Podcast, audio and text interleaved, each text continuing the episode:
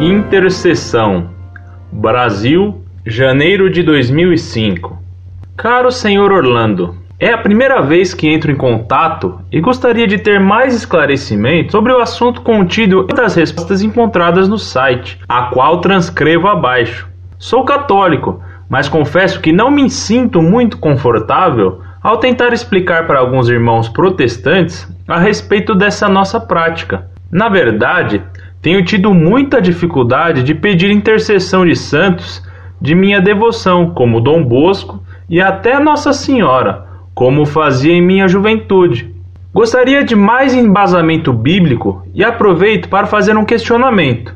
Já que Deus toma conhecimento de nossas súplicas, as quais compartilhamos com os santos, qual o propósito destes tomarem conhecimento se só o próprio Deus pode nos atender? Fico incomodado ao pensar na seguinte situação: um devoto de Santo Expedito pede a este que o atenda em determinado pleito. Deus, que tudo conhece, faz chegar este pleito a Santo Expedito. Santo Expedito, então, roga a Deus que o atenda em intercessão. Não conhecendo o devoto, como só Deus conhece, pois não é contemporâneo do devoto e não é onisciente, como poderia o santo ser bem-sucedido rogando a Deus pelo devoto? Como criatura e sendo limitado, como pode o santo dar conta de tantos pedidos de intercessão? Senhor Orlando, é com sinceridade que lhe dirijo esta dúvida, sem intenção de afrontar nada que diga respeito à nossa fé.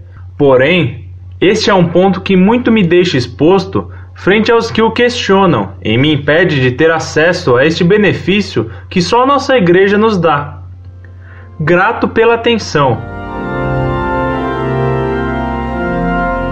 Prezado Salve Maria. Fico contente sabendo que você já teve devoção a Nossa Senhora e a São João Bosco, pois eu fui um aluno salesiano. Rogo a Deus que lhe devolva essas devoções. Você me pede mais explicações sobre o que escrevi a outro consulente no site. Eis o texto que escrevi. Os atributos da onipotência, onisciência e onipresença pertencem apenas a Deus infinito e transcendente. Nenhum santo, nem Nossa Senhora tem essas qualidades, porque sua natureza é criada e finita. Os santos no céu, atualmente, só conhecem o que pedimos através de Deus, que lhes comunica nossas orações e pedidos.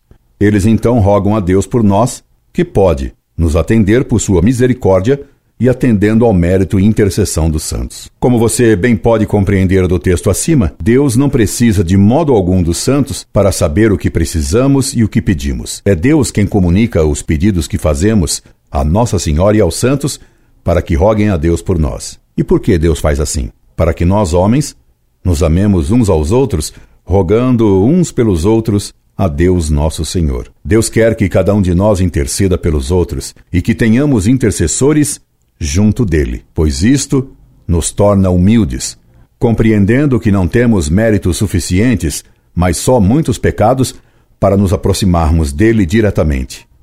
Admitir intercessores melhores do que nós é um ato de humildade que agrada sobremaneira a Deus. Você poderá encontrar inúmeros exemplos disso na Sagrada Escritura.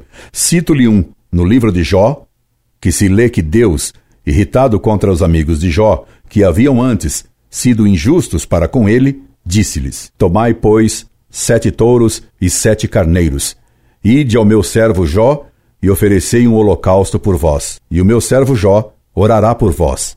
Admitirei propício a sua intercessão, para que não se vos impute esta estultícia. É claro que Deus conhecia o desejo e o arrependimento dos amigos de Jó, mas Deus quis que eles compreendessem e que nós, lendo isso, entendêssemos que o orgulhoso é que se apresenta diretamente a Deus e que convém que outros roguem por nós. Eles, rogando a Deus por nós, fazem um ato de caridade. Nós, rogando aos santos, praticamos um ato de humildade. Deus então quer que haja intercessores. Na Bíblia, há inúmeras passagens em que isso fica bem claro. Cito-lhes algumas. Gênesis 18, de 26 a 32. Gênesis 19, 21. Gênesis 27. Gênesis 26, 24. Gênesis 44, 32. Números 11, de 1 a 3. Você poderá encontrar muitos outros exemplos lendo o Novo Testamento, por exemplo, nas bodas de Caná, Jesus mudou a água em vinho por intercessão de Nossa Senhora. Ele sabia da necessidade dos noivos, mas só fez o milagre porque Nossa Senhora intercedeu pelos noivos. Se você quiser uma exposição maior dos motivos da devoção a Nossa Senhora, recomendo-lhe o livro Tratado da Verdadeira Devoção a Nossa Senhora, de São Luís de Montfort. Leia também no site Montfort minha carta contra o pastor Saúl da Lagoinha. Não tenha medo então de recorrer a Nossa Senhora, mas tenha medo sim de ter amigos que não sejam católicos, porque eles podem vir a fazer-lhe muito mal, pois não diz o ditado: Dize-me com quem andas e dir-te-ei quem és? Nós ficamos parecidos com os amigos. Fuja então das amizades com hereges. Incorde, Jesus Semper, Orlando Fedeli.